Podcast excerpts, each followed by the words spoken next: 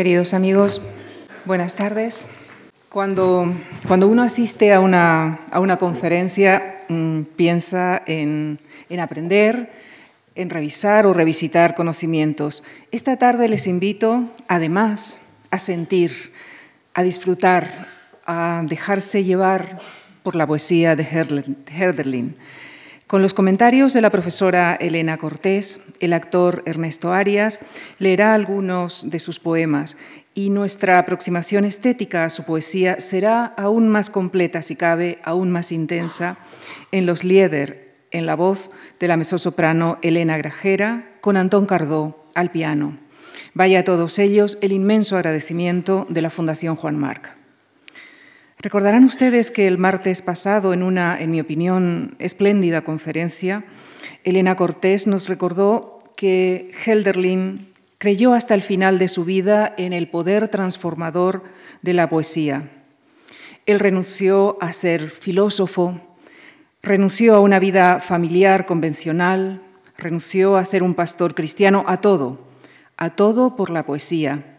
Y estoy casi segura que si nos viera esta tarde reunidos en torno a sus poemas, probablemente se sentiría muy feliz. Queridos amigos, les dejo con Elena Cortés Gabaudán, Ernesto Arias, Elena Grajera, Antón Cardó y, por supuesto, con la poesía de Helderlin. Muchísimas gracias.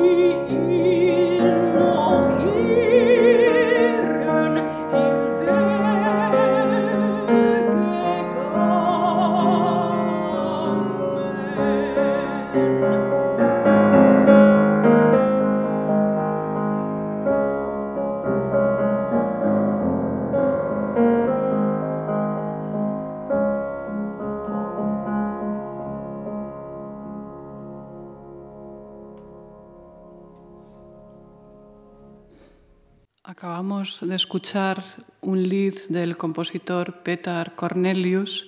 Peter Cornelius eh, fue compositor de música, autor de líder, poeta. Vivió de 1824 a 1874, es decir, el pleno siglo XIX, y vivió concretamente en Berlín, donde participó de la polémica que existía entonces en la escuela romántica todavía han podido escuchar, eh, todavía estamos en el posromanticismo, eh, polémica a favor de las nuevas tendencias y en contra de los inmovilistas que existían en esta escuela de Berlín. Él se posicionó a favor de las nuevas tendencias y a favor de Liszt. El poema que acabamos de escuchar en forma de Lied eh, lo compuso Friedrich Hölderlin en el año 1799 y se titula Sonnenuntergang, es decir, puesta de sol o crepúsculo, un poema de tan solo dos estrofas que acaban de escuchar. En la primera estrofa el, el poeta nos hablaba de la embriaguez que le producen los tonos dorados del sol en la puesta de sol y en la segunda estrofa nos habla del crepúsculo, pero en, lugar de utilizar la paleta del pintor para pintar el crepúsculo, él utiliza la música y nos habla del crepúsculo como de una canción, obviamente una canción vespertina de la tarde, que se toca en el cielo, pero se escucha en la tierra. Los bosques y las colinas resuenan con los ecos de esta canción esto es muy mm, particular y muy típico de Hölderlin. Eh, Hölderlin, cuando describe la naturaleza, no utiliza solo una adjetivación cromática, sino que frecuentemente habla de sonidos. Su naturaleza está llena de sonidos, pero no solo los sonidos naturales del arroyo, de los pájaros, sino también de música. Su naturaleza está llena de música. Esto es muy particular en él y hay que saber que él fue un gran melómano que disfrutaba mucho de la música, recibió clases de música muchos años de su vida, tocaba muy bien el piano y lo tocó hasta el final de sus días, tocaba la flauta, cantaba muy bien y tenía una especial sensibilidad a esa música también eh, que llena la naturaleza, la música de las esferas, etc.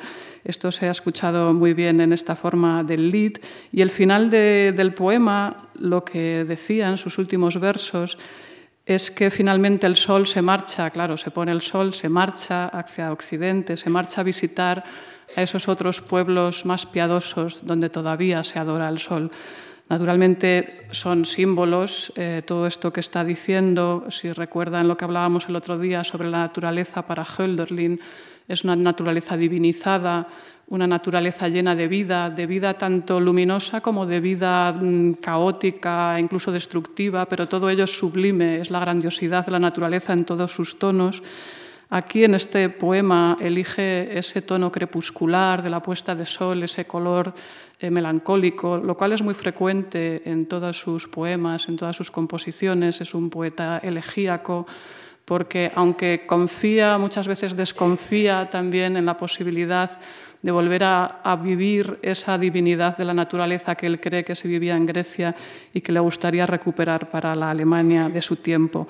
Por eso esos tonos crepusculares y elegíacos, pero una naturaleza siempre como algo vivo en conexión con el cielo, por eso esa música que, baja del cielo y la esperanza de que tal vez, si no aquí, en su Alemania, en otros lugares, aquí está pensando en los países allende el mar, pueda darse esa renovación de la vida. En el eh, recital que van a escuchar aquí hoy hemos organizado todos los poemas y líderes que se van a escuchar no en orden cronológico de las fechas en que fueron escritos por Hölderlin o compuestos por los diversos compositores, sino atendiendo a bloques temáticos que tienen que ver con los temas que comentábamos el otro día en la conferencia y que son los más importantes para Hölderlin. He procurado eh, encontrar eh, todos esos temas que considero más importantes. Este primer bloque temático que acabamos de abrir con este lead de Peter Cornelius es el bloque dedicado a la naturaleza, esa naturaleza divinizada y panteísta que ahora vamos a escuchar en la interpretación de Ernesto Arias en fragmentos de la única novela que escribió Hölderlin, que se titula Hiperión.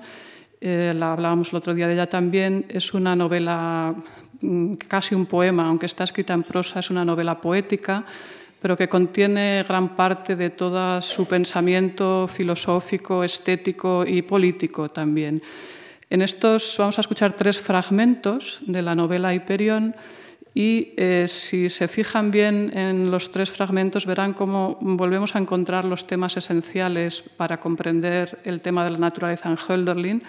El panteísmo, esa naturaleza llena de vida y que es el reflejo de lo divino, es la cara visible de la divinidad en la tierra Se expresa con una fórmula griega, aunque aquí ya traducida al alemán y al español, eh, bajo una fórmula que es hen kai pan en griego, y aquí lo escucharemos como uno y todo. Es la unión del, del individuo, del yo, este limitador estrecho, con el todo, el absoluto, en este caso visible a través de la naturaleza. En el segundo fragmento, en el primero se ve este aspecto panteísta, en el segundo fragmento veremos el tema de la belleza, que hablábamos el otro día. Eh, para Hölderlin hay que mm, sustituir la religión que él conoce de rituales muertos eh, sin sentido por una especie de teología estética y eso se traduce en la palabra belleza. La belleza viene a ser el absoluto, lo divino, y es visible en determinados eh, aspectos de la vida, sobre todo en el arte y en la naturaleza. Es lo que vemos aquí en este fragmento. Y en el último fragmento, también al hilo de la naturaleza, la utopía transformadora de Hölderlin. Eh, hay que cambiar todo lo que conocemos, la sociedad de su tiempo debe cambiar y debemos de tratar de traer a la tierra esa utopía estética. Escuchamos, por lo tanto, los tres fragmentos de Hiperión. Feliz naturaleza. No sé lo que me pasa cuando alzo los ojos ante tu belleza, pero en las lágrimas que lloro ante ti, la bienamada de las bienamadas, hay toda la alegría del cielo. Todo mi ser calla y escucha cuando las dulces ondas del aire juegan en torno de mi pecho perdido en el inmenso azul, levanto a menudo los ojos al éter y los inclino hacia el sagrado mar. Y es como si un espíritu familiar me abriera los brazos, como si me disolviera el dolor de la soledad en la vida de la divinidad. Ser uno con todo esa es la vida de la divinidad. Ese es el cielo del hombre. Ser uno con todo lo viviente. Volver en un feliz olvido de sí mismo al todo de la naturaleza. Esa es la cima de los pensamientos y alegrías. Esta es la sagrada cumbre de la montaña el lugar del reposo eterno, donde el mediodía pierde su calor sofocante y el trueno su voz y el hirviente mar se asemeja a los trigales ondulantes. Ser uno con todo lo viviente. Con esta consigna, la virtud abandona su airada armadura y el espíritu de hombre su cetro y todos los pensamientos desaparecen ante la imagen del mundo eternamente uno, como las reglas del artista esforzado ante su urania. Y el férreo destino abdica de su soberanía y la muerte desaparece de la alianza de los seres. Y lo imposible de la separación y la juventud eterna dan felicidad y embellecen al mundo.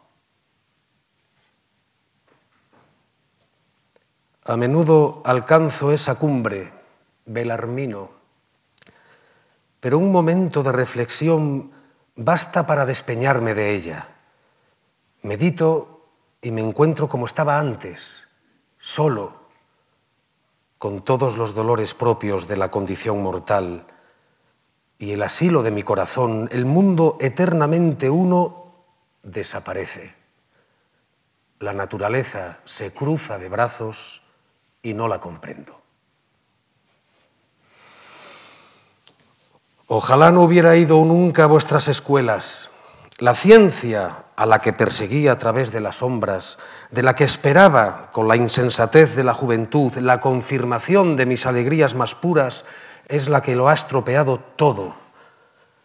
En vuestras escuelas es donde me volví tan razonable donde aprendí a diferenciarme de manera fundamental de lo que me rodea.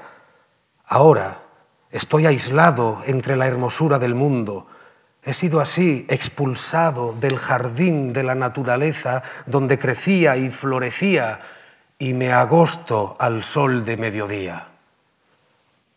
Ah, sí, el hombre es un dios cuando sueña y un mendigo cuando reflexiona. Hubo un tiempo en que fui feliz, Belarmino. No lo sigo siendo. No lo sería aunque el sagrado instante en que la vi por primera vez hubiera sido el último. He visto una vez lo único, lo que mi alma buscaba. Y la perfección que situamos lejos, más allá de las estrellas, que relegamos al final del tiempo, yo la he sentido presente. Estaba aquí, lo más elevado estaba aquí, en el círculo de la naturaleza humana y de las cosas. Ya no pregunto dónde está. Estaba en el mundo. Puede volver a él, solo que ahora está más oculto en él. Ya no pregunto qué es. Lo he visto, lo he conocido.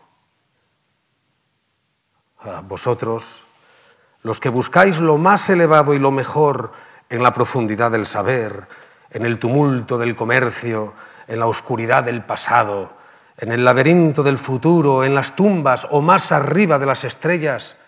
¿Sabéis su nombre? El nombre de lo que es uno y todo. Su nombre es belleza. Santa naturaleza, eres la misma en mí y fuera de mí. No tiene que ser tan difícil unir lo que está fuera de mí con lo divino que hay en mí. ¿No le basta a la abeja con su pequeño reino? Pues ¿por qué no podría yo plantar y cultivar lo que es necesario?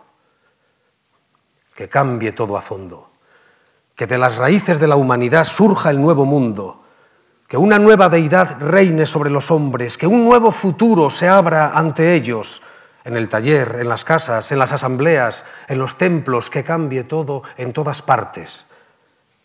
Preguntas por los hombres, naturaleza. Te lamentas igual que la lira en la que solo toca el hermano del azar, el viento, porque el artista que la tañía ha muerto.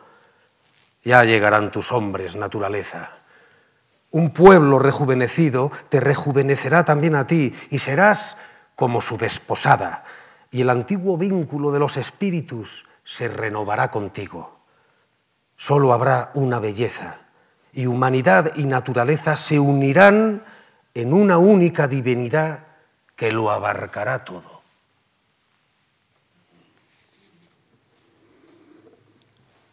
Tras este bloque dedicado a la naturaleza, cambiamos ahora de tema y vamos a escuchar un lead dedicado a otro asunto que preocupó también a Hölderlin y al que le dedicó numerosos poemas, que es el tema de la tierra natal.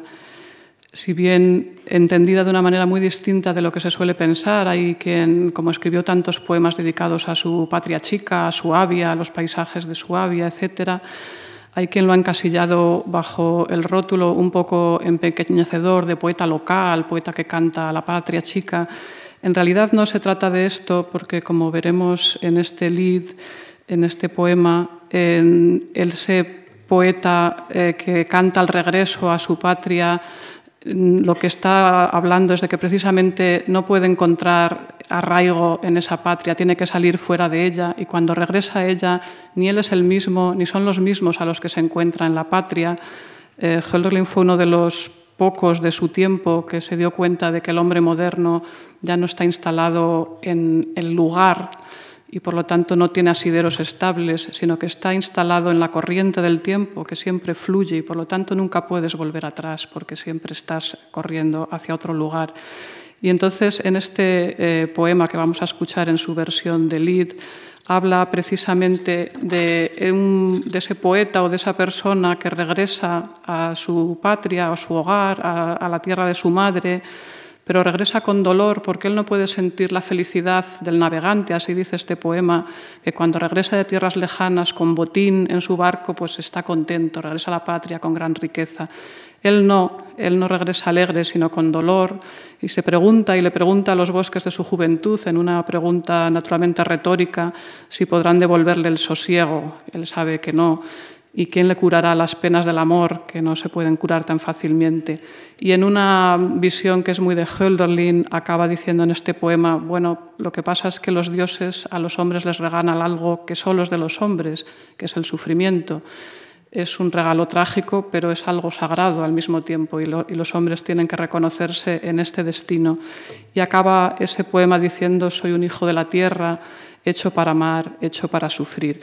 El poema se titula Die Heimat y fue escrito de 1800 a 1801, pero aquí lo vamos a escuchar en la versión del compositor británico Benjamin Britten, es decir, con acentos ya contemporáneos. Como saben, Benjamin Britten, un gran compositor eh, de las fechas concretas de 1913 a 1976 que muchos conocen por el célebre Requiem de guerra que se estrenó para la restauración de la Catedral de Coventry, que como saben fue una ciudad terriblemente bombardeada en la Segunda Guerra Mundial y se convirtió en un símbolo en el Reino Unido. Eh, en esta versión muy contemporánea de Benjamin Britten escuchamos, por lo tanto, el poema Heimat, eh, la tierra natal.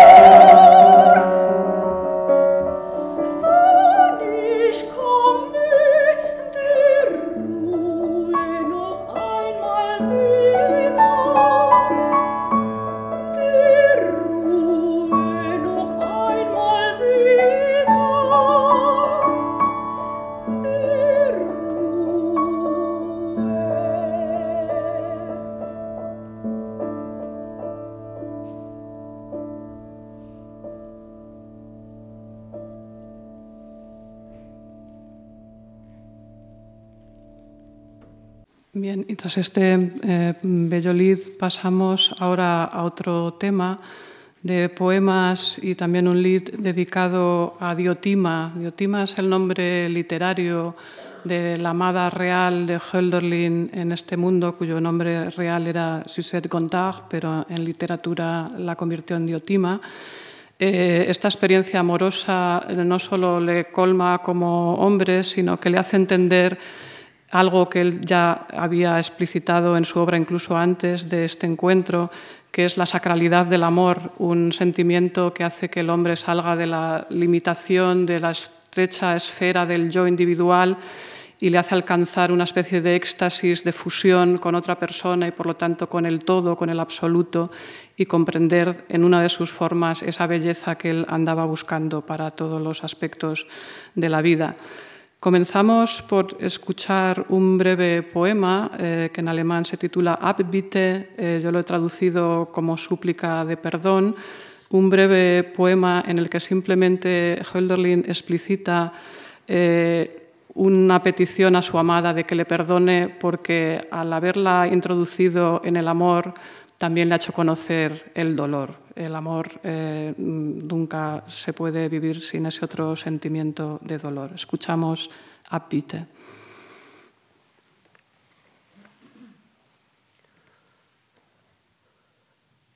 Sagrado ser, a menudo he perturbado tu divina paz dorada y los más escondidos y profundos sufrimientos de la vida, tuviste que aprenderlos a mi lado. Ah, olvida, perdona. Como esas nubes celando a la luna en calma, yo me iré y tú reposarás y brillarás de nuevo en toda tu hermosura. Ah, dulce luz. Este mismo poema lo vamos a escuchar ahora en su versión musical de Lied eh, del compositor Hans Fitzner. Hans Fitzner fue un compositor que nació en Moscú en 1869 pero después vivió y le tocó también eh, morir en Alemania en 1949. Estuvo muy influido por Wagner y la escuela de Wagner y le tocó vivir una época conflictiva, puesto que vivió el periodo nazi. Al principio trató de mantener una cierta mm, buena relación con el régimen, pero después enseguida vio que era imposible y acabó siendo una relación eh, muy mala ya que él no podía entender cómo eh, el régimen nazi consideraba como lo que llamaban música degenerada a la música de todos los compositores judíos, como por ejemplo Mendelssohn, y no se les permitía ni siquiera eh, tocar este tipo de composiciones. Además de los muchos líderes, escribió una, obra, una ópera bastante conocida que se llamaba Palestrina, y ahora escuchamos de nuevo el mismo poema de súplica de perdón en la versión de Hans Fitzner.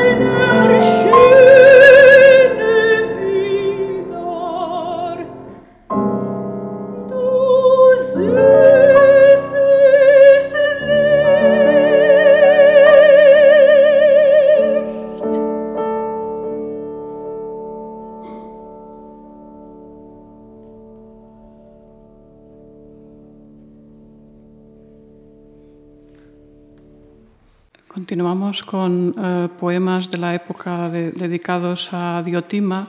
Vamos a escuchar dos eh, fragmentos de poemas. El primero se titula Mi dominio y el segundo a Diotima, Ven y Mira.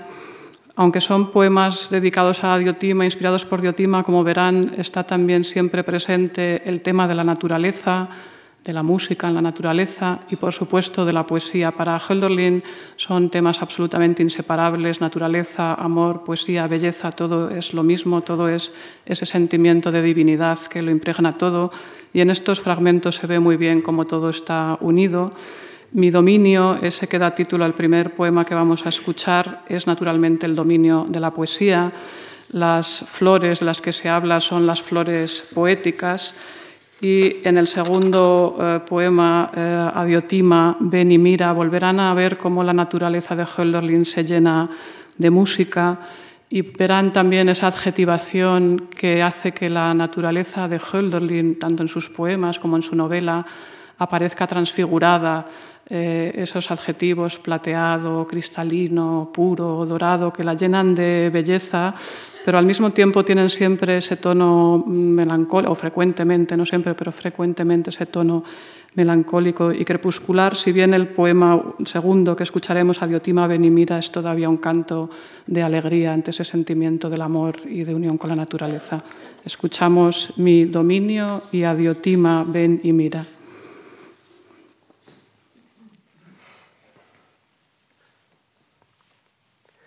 En su plenitud reposa al fin el día otoñal. Ya se aclaró el mosto y el vergel está rojo de frutos, aunque algunas de sus bellas flores temprano cayeran como ofrenda en la tierra. Todo enrededor, en los campos por cuya senda tranquilo transito, a los hombres dichosos ya les maduró la cosecha, y muchas alegres faenas les depara ahora su nueva riqueza. Yo fui antaño uno de ellos, mas hay que, como las rosas, perecedera era aquella vida piadosa. Demasiado a menudo, así me lo recuerdan las que todavía me florecen, las hermosas estrellas. Mas para que mi corazón mortal tenga, como el resto, un lugar seguro donde hallar su refugio, y mi alma sin patria no sienta el anhelo de alzar más allá de la vida su vuelo, sé tú, oh canto, mi amistoso asilo. Deja que te cuide, a ti que me das dicha. Sé tú el jardín por donde vagaré con calma entre esas flores que nunca se marchitan. Ven y mira la dicha que nos rodea. En el frescor de los aires vuelan las ramas del bosque como rizos que se agitan en el baile. Cual benévolo espíritu que tañe su lira, juega con la lluvia y el rayo del sol el cielo en la tierra. Como en amorosa disputa se alza por encima del tañido un bullicio de miles de sonidos pasajeros sombras y luces que alternan sus dulces melodías mientras trasponen las montañas. Levemente rozó antes el cielo con su gota plateada al río, su hermano. Ahora ya está cerca y derrama por fin toda la preciosa carga de su corazón rebosante sobre la floresta y el agua pero ya se han alejado las trombas del cielo. Y purificada, rejuvenecida, sale del baño la tierra junto con sus hijos. Más contento y más vivo brilla ahora el verdor de los bosques. Más doradas relucen las flores blancas, como ese rebaño que el pastor ha metido en el río. Continuamos ahora con otro tema y vamos a escuchar dos poemas que he titulado existenciales, porque tienen que ver con el destino del hombre, ese destino mortal, ese destino de finitud, que es trágico, pero que al mismo tiempo es lo que nos diferencia, como él dice, de los inmortales, que nosotros conocemos el abismo y ellos no. Y eso le da una dignidad a la vida humana, esa tragedia existencial al mismo tiempo. Escucharemos primero en la versión del poema de Hölderlin un poema que se titula Mitad de la vida. El título ya es elocuente. Hölderlin ha pasado de, los 30 años apenas, pero para él ya es la mitad de la vida en aquella época. Y se para a reflexionar sobre la caducidad, la caducidad de la vida. Eh, escucharán hablar eh, de los cisnes y tienen que entender que es una metáfora en este poema para, los poetas. Eh, Hölderlin fue un gran traductor del poeta Píndaro, el poeta griego Píndaro, y a Píndaro le llamaban precisamente el cisne dirceo, es decir, el cisne de Tebas. Eh, está hablando nuevamente de la poesía, porque es de lo que habla casi siempre Hölderlin, bajo esa metáfora de cisnes, cisnes que sumergen su cabeza en unas aguas sagradas y sobrias, que le dan besos al agua con el pico y se emborrachan de esas aguas. Todos son metáforas para esa poesía que busca Hölderlin y esa comprensión de la vida que debe de unir la embriaguez, la embriaguez del éxtasis místico cuando contemplas la divinidad, cuando llegas a salir de tu yo y te fundes con esa belleza, con esa naturaleza, y al mismo tiempo la sobriedad que tiene también la racionalidad y que nunca se debe de perder. De eso es de lo que está hablando, de esa búsqueda de unión entre sobriedad y embriaguez y de la tragedia del destino humano en este poema Mitad de la vida. Después también escucharemos otro poema de tipo de corte existencial que eh, se titula Canción del Destino. En realidad es un breve, brevísimo poema que está incluido dentro de su novela Hiperión. El protagonista Hiperión, ese joven idealista eh, que regresa roto a su patria, Grecia, después de una aventura política que ha culminado en un gran desastre. Eh, se siente mm, bastante mm, melancólico y desesperado y entona una canción que es la que ahora escucharemos después en forma de poema, la canción del destino, en la que ya verán es muy elocuente lo que se cuenta sobre el destino de los hombres. Pero comenzamos con el poema Mitad de la vida llenas de amarillas peras y de rosas silvestres, penden sobre el lago las laderas. Vosotros, cisnes gentiles, ebrios de besos, en las sobrias aguas sagradas sumergís vuestra cabeza. Ay de mí. ¿De dónde sacaré cuando llegue el invierno las flores? De dónde la luz del sol y qué sombra de la tierra. Los muros se elevan mudos y fríos. Al viento chirrían las veletas. Este bello poema lo volvemos a escuchar ahora en su versión en forma de lead del mismo compositor anterior, Benjamin Britten.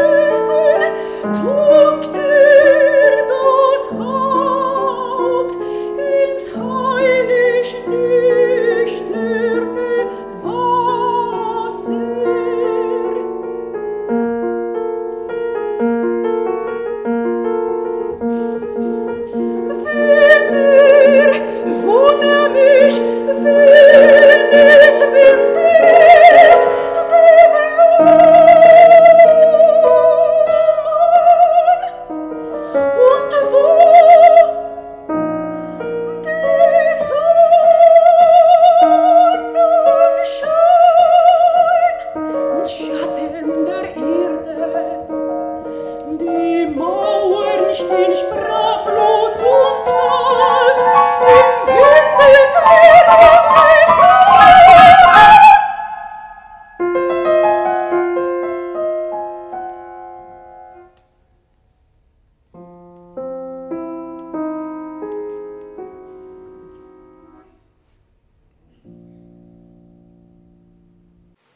mas a nosotros nos ha sido dado no hallar descanso en ningún lado. Desvanécense, caen los hombres sufrientes ciegamente de una hora a la siguiente, como agua de peña en peña arrojada, rodando año tras año a la cima de lo incierto. Tras estos poemas de corte existencial, pasamos ahora a uno de los temas más importantes, crucial en toda la poética de Hölderlin, que es Grecia. Y Grecia lo vamos a ver a través de algunos, de cuatro concretamente, fragmentos de una larga elegía eh, que se titula El archipiélago y que está dedicada toda ella a Grecia de hecho, Hölderlin la escribe con metros griegos, no con rima final, sino con la métrica griega, la que utilizaba también Homero y en las epopeyas, el hexámetro. Y en mi traducción también, como verán, eh, se mantiene el mismo ritmo del hexámetro, porque para Hölderlin era muy importante que al escuchar este poema se alzase Grecia ante nuestros ojos y ante nuestros oídos, y para eso tiene que tener el ritmo griego, si no ya no se puede alzar ante nosotros en el poema. Eh, el tema griego es largo y complejo, eh, pero aquí podrán ver por lo menos algunos de los asuntos esenciales. Esa utopía eh, del retorno de Grecia a Alemania en la época de Hölderlin Primero se describe eh, cómo era la vida en Grecia, esa belleza que, por lo menos en la visión de Hölderlin, presidía la vida griega en todas sus manifestaciones, y eso es lo que le da importancia, no solo en los momentos eh, sublimes, sino incluso en las tareas más cotidianas. Por ejemplo, aquí escucharemos la metáfora del navegante, el navegante que se lanzaba a la aventura a buscar a lugares lejanos eh, los productos que tenía que traer, y eso lo considera él una aventura también llena de belleza, llena de sacralidad. Toda la vida estaba dominada por la belleza en ese mundo griego. Y en la mm, metáfora que utiliza Hölderlin también en este poema veremos cómo esa edad dorada griega que él ve así se denomina la primavera. La primavera es esa, esa edad que él sabe que no ha de volver y por eso en la Grecia transfigurada que él quiere que sea Alemania, Alemania ya no es la primavera sino el otoño. Es decir, tiene un tono crepuscular, ya tiene esa melancolía de lo que ya no es primavera. Y yendo más allá, incluso, y lo vemos al final en el último fragmento, tal vez es que ni siquiera pueda llegar ese otoño.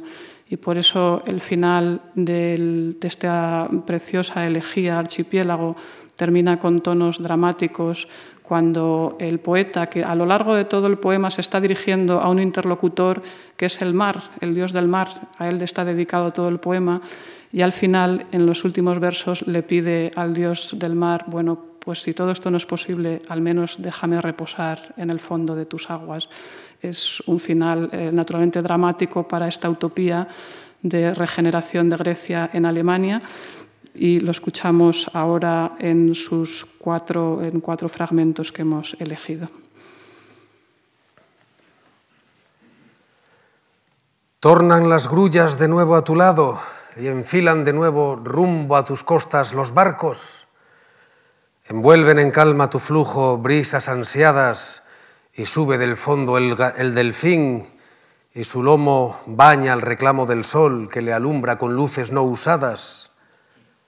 Jonia florece, ya es primavera, la hora en que siempre joven se torna en los vivos el alma y amores primeros nacenle al hombre y despiertan recuerdos de edades doradas, tiempo en que acudo a tu lado y saludo al silente, oh anciano. Tú, poderoso, Pervives por siempre inmutable a la eterna sombra que arrojan tus montes. Con brazos de joven estrechas fuerte a tu tierra amorosa y ninguna de todas tus hijas, islas amadas, perdiste, pues siguen cubiertas de flores. Creta persiste y laureada verdece también Salamina. Delos, nimbada de un halo a la hora del alba, su frente yergue entusiasta. Lo mismo que Tenos y Quíos rebosan frutos purpúreos y ebrias colinas derraman sin tregua zumo de Chipre y Calauria se viste de arroyos de plata, claras corrientes cayendo en las aguas antiguas del Padre. Héroes parieron tus islas, mas todas conservan la vida. Año tras año florecen, por mucho que a veces del fondo suelta le diera el abismo a nocturnas tormentas y llamas, ínclitas islas hundiendo, tocadas de muerte en tu seno. Dime ahora, ¿qué fue de Atenas? ¿Recubren tu polis amada sobre las tumbas de sabios en sacras riberas cenizas? Oh Dios de luto, y ya toda se ha hundido perdióse con ellas. Quedan por contravestigios un signo que ve el que navega. Nómbrala al paso en patente memoria de antigua grandeza. Altas mirábanse blancas columnas. Destellos lanzaban dioses de mármol erguidos en techos de claros palacios. Brava rugía, clamor de tormenta, la voz de tu pueblo dentro del ágora. Presto dejaban las puertas dichosas, pinas callejas, que al puerto bendito a tus aguas bajaban. Mira, ya zarpa, añorante de ignoto horizonte, el mercante. Soplanle brisas que alas le prestan dichoso, y los dioses ámanle como al poeta. Pues ricos presentes del agro carga y reparte, y cercano y lejano reúne en su barco. Lejos a Chipre navega, más lejos a Tiro ya leva, sube a la colque de un día y al otro al Egipto se baja rica ganancia de vino y vellones, de púrpura y grano trae a su patria, y a veces traspasa el audaz las columnas pétreas de Hércules. Fiado al hallazgo de islas ignotas, vuela en las alas del barco y su sueño feliz el piloto. Otros afanes conmueven al joven que busca tu orilla. Mira las olas y grandes empresas intuye severo cuando se sienta a los pies del Maestro que agita la tierra. Dios de los mares, que otrora paternas lecciones le diera.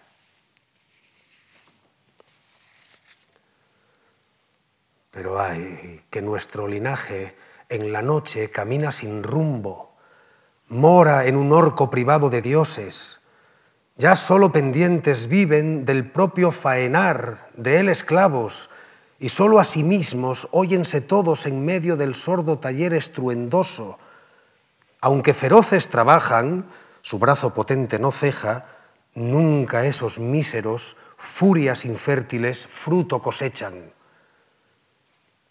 Hasta que el alma del hombre, despierta de un sueño de espanto, joven y alegre, renazca, de nuevo el amor sea bendito, roce su hálito a toda la hela de en flor y a sus hijos, sople en la época nueva en que sobre unas frentes más libres vuelva de lejos, tras luengo camino, la diosa natura, surja entre nubes doradas su espíritu y quieto aquí habite. Tú, sin embargo, inmortal, aunque ya nunca el griego te cante, oh Dios del mar, ni tus gestas celebre, permite que siempre sigan sonando en mi alma tus olas, que sobre las aguas nade sin miedo y se entrene mi espíritu al tónico y fuerte gozo, y eterno mudar, devenir, que es el lenguaje de los dioses, yo al fin comprenda y si al cabo el desgarro del tiempo en mi mente rompe con fuerza y la humana penuria y el triste extravío entre mortales mi vida mortal con violencia estremecen, deja que al fin yo por siempre en tu fondo el silencio recuerde. Bien, tras estos fragmentos de este bellísimo poema Archipiélago, pasamos ahora a escuchar un lead del compositor Paul Hindemith. Paul Hindemith vivió entre 1895 y 1963. además de compositor, fue violinista, fue musicólogo y formó parte de la nueva escuela atonal, expresionista, si bien luego progresó hacia otras tendencias como el neoclasicismo o la nueva objetividad, y también le tocó la época del nazismo en la que se exilió a Suiza y a Estados Unidos. Escuchamos en su versión musical un poema de Hölderlin escrito entre 1797 y 98, que es muy breve. Eh, se trata de una única estrofa. El poema se titula Ehemals und Jetzt, es decir, antes o antaño y ahora y nos dice muy brevemente que de joven el poeta, el que habla, el yo lírico, estaba contento por la mañana mientras que sentía deseos de llorar al llegar la noche. Y ahora, por el contrario, de mayor, comienza el día lleno de dudas, pero a medida que se va acercando el final del día, le resulta sereno y sagrado. Es una breve eh, metáfora simplemente sobre la edad adulta cuando llega el momento de la aceptación del final, la aceptación de la caducidad y también lo sagrado de la noche.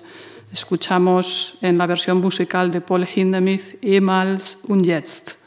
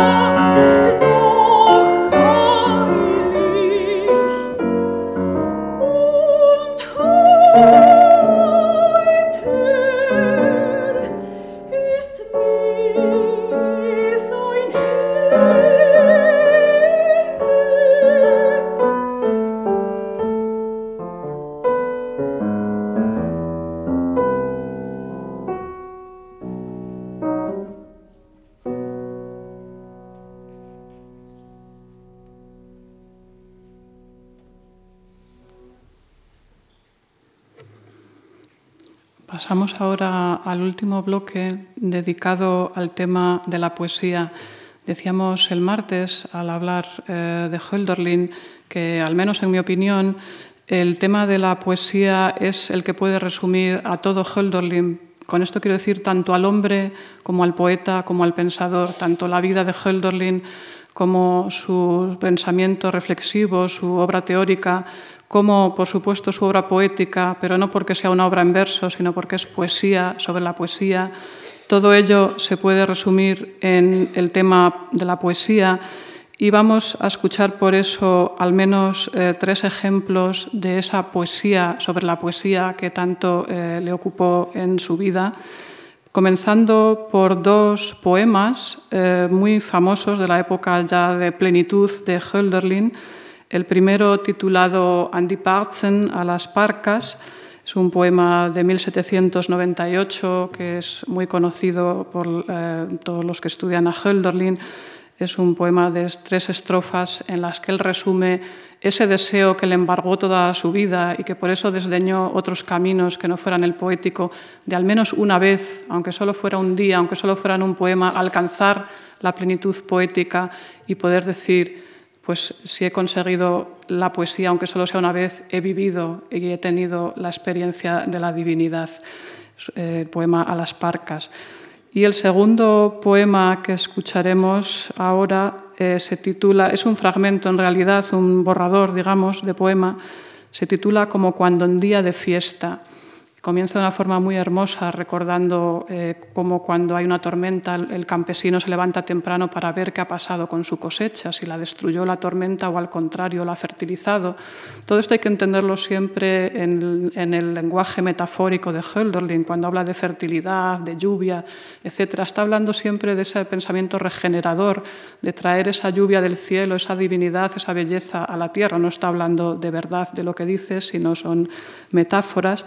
Y en, esta, en este borrador de poema, como cuando en día de fiesta, nos va a hablar de la poesía y nos va a hablar de esa visión del poeta como ese único mediador, esa especie de vidente, de sacerdote, que es el único que es capaz de ver lo divino que hay en la naturaleza, esa belleza, y de bajarla para el resto de los hombres, para la comunidad que le rodea, bajo la forma del poema. Él lo puede expresar, él tiene esa capacidad, esa herramienta poética y lo va a expresar, lo va a apresar en sus versos y regalárselo a los hombres para cambiar la sociedad. De todo esto habla a través de metáforas.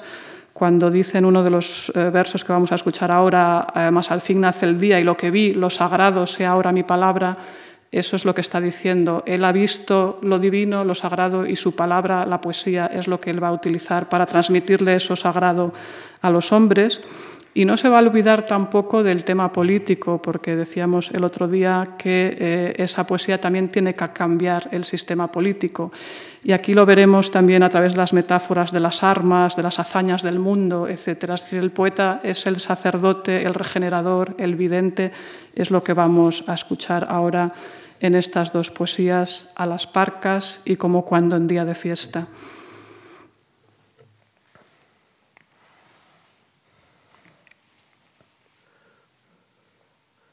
Concededme, oh poderosas, solo un verano, un otoño en que pueda madurar mi canto, para que con tan dulce juego ya saciado, mi corazón acceda a morir de buen grado. El alma que nada divino obtuvo en vida, tampoco ya en el orco encontrará reposo. Mas si una sola vez lo sagrado yo aún logro, lo que más quiero en este mundo, la poesía, entonces, sombras, yo os daré la bienvenida y contento estaré, aun si dejo abandonada, bajando al silencio mi lira. Un solo día habré vivido como un Dios y eso ya basta. Como cuando en día de fiesta a ver los campos un campesino al alba sale, cuando tras noche de bochorno refrescantes relámpagos cayeran sin cesar y aún retumba el trueno a lo lejos, a su cauce regresa ya el torrente y fresco reluce el verde suelo y la bienhechora lluvia del cielo la viña gotea y resplandecientes bajo un sol en calma se alzan los árboles de la floresta. Así, también se hallan bajo un clima favorable aquellos a quienes no un maestro, sino la maravillosa omnipresente educa con su ligero abrazo, la poderosa, la divinamente hermosa naturaleza. Por eso, cuando parece dormir en algunas estaciones del año, en el cielo o entre las plantas o en los pueblos, también se apena el rostro de los poetas. Parece que están solos, pero siempre presienten, pues ella misma presiente mientras reposa. Mas al fin nace el día. Esperé y lo vi venir, y lo que vi, lo sagrado, sea ahora mi palabra, pues ella, ella misma, que es más antigua que los tiempos y reina sobre los dioses del poniente y el oriente, la naturaleza, ha despertado ahora con fragor de armas, y desde el alto éter hasta el profundo abismo, siguiendo leyes inmutables como antaño, cuando nació del sagrado caos, siente renovado entusiasmo de nuevo la que todo lo crea. Y del mismo modo que brilla un fuego en los ojos del hombre cuando concibe algo sublime, así, nuevamente, una llama prendida en los signos y hazañas del mundo enciende hoy un fuego en el alma de los poetas. Y lo que antes sucediera, pero apenas fue sentido, solo ahora es revelado. Y por fin reconocemos bajo su figura de siervos a quienes sonriendo nos labraban los campos a las fuerzas siempre vivas de los dioses. Continuamos este bloque sobre la poesía escuchando el poema seguramente más célebre en torno a la poesía de Hölderlin, el poema Andenken, que se puede traducir por recuerdo o memoria, Vamos a escucharlo ahora primero en su versión musical del compositor Hans Eisler. Hans Eisler vivió entre 1898 y 1962.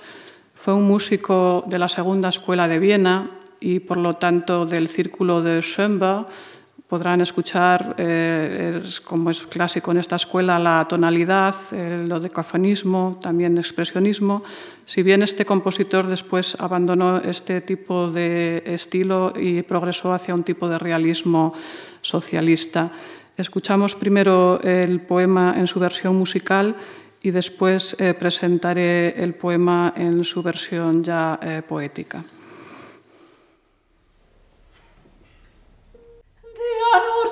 Prophet, der Liebste unter den Winden mir, weil er gute Fahrt verheißet.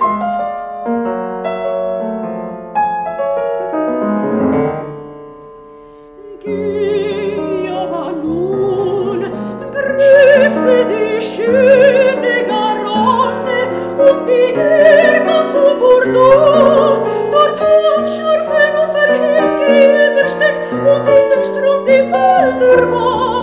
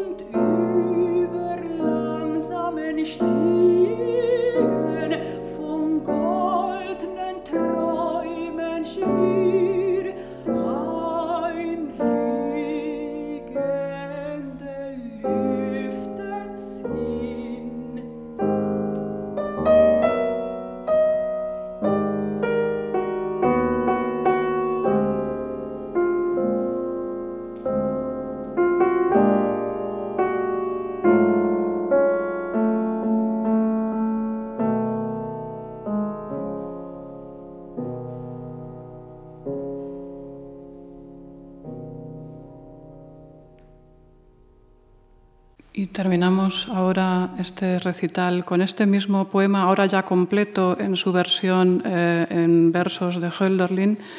Es un poema cuyo sentido último es difícil de aquilatar y de expresar ahora rápidamente, es muy complejo, pero lo importante es eh, quedarse con el tema general, que es ese ensalzamiento de la poesía como lo último que permanece y que tiene sentido, aunque todo lo demás pueda haber fracasado. El poema está compuesto bajo la inspiración de la visita de Hölderlin a Burdeos. Es un viaje que hizo para acudir a ser preceptor de los niños de una familia, de una familia alemana, del cónsul Mayer de Burdeos.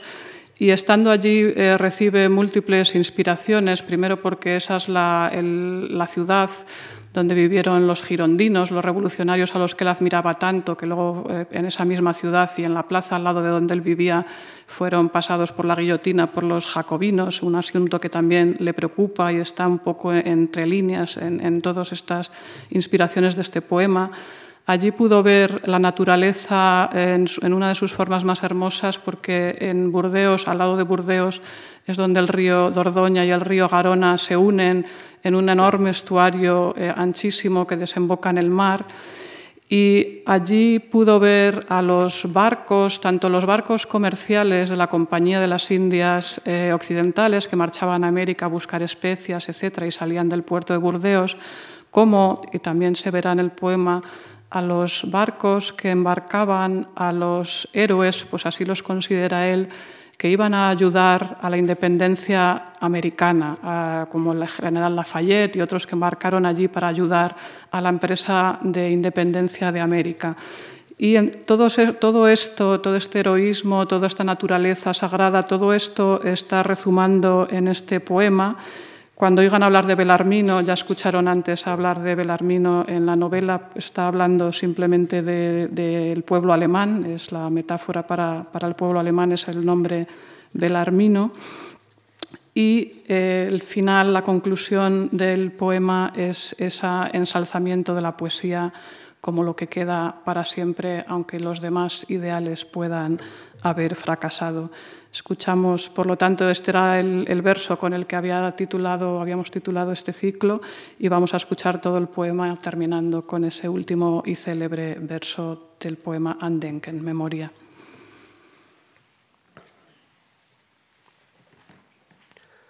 Sopla el nordeste, para mí el más amado de los vientos, pues promete espíritu de fuego y viaje propicio a los navegantes Ve pues ahora y saluda al hermoso Garona y a los jardines de Burdeos, allá donde por la escarpada vega desciende el sendero y a la corriente cae profundo el arroyo, pero desde arriba todo lo contempla una noble pareja de roble y álamo plateado.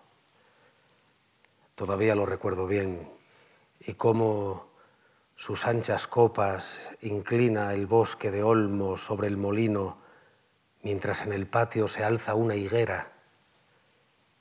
Los días de fiesta, allá mismo, se encaminan las morenas mujeres sobre suelo de seda, en el tiempo de marzo, cuando son iguales la noche y el día, y sobre lentos senderos, preñados de sueños dorados, pasan aires arrulladores.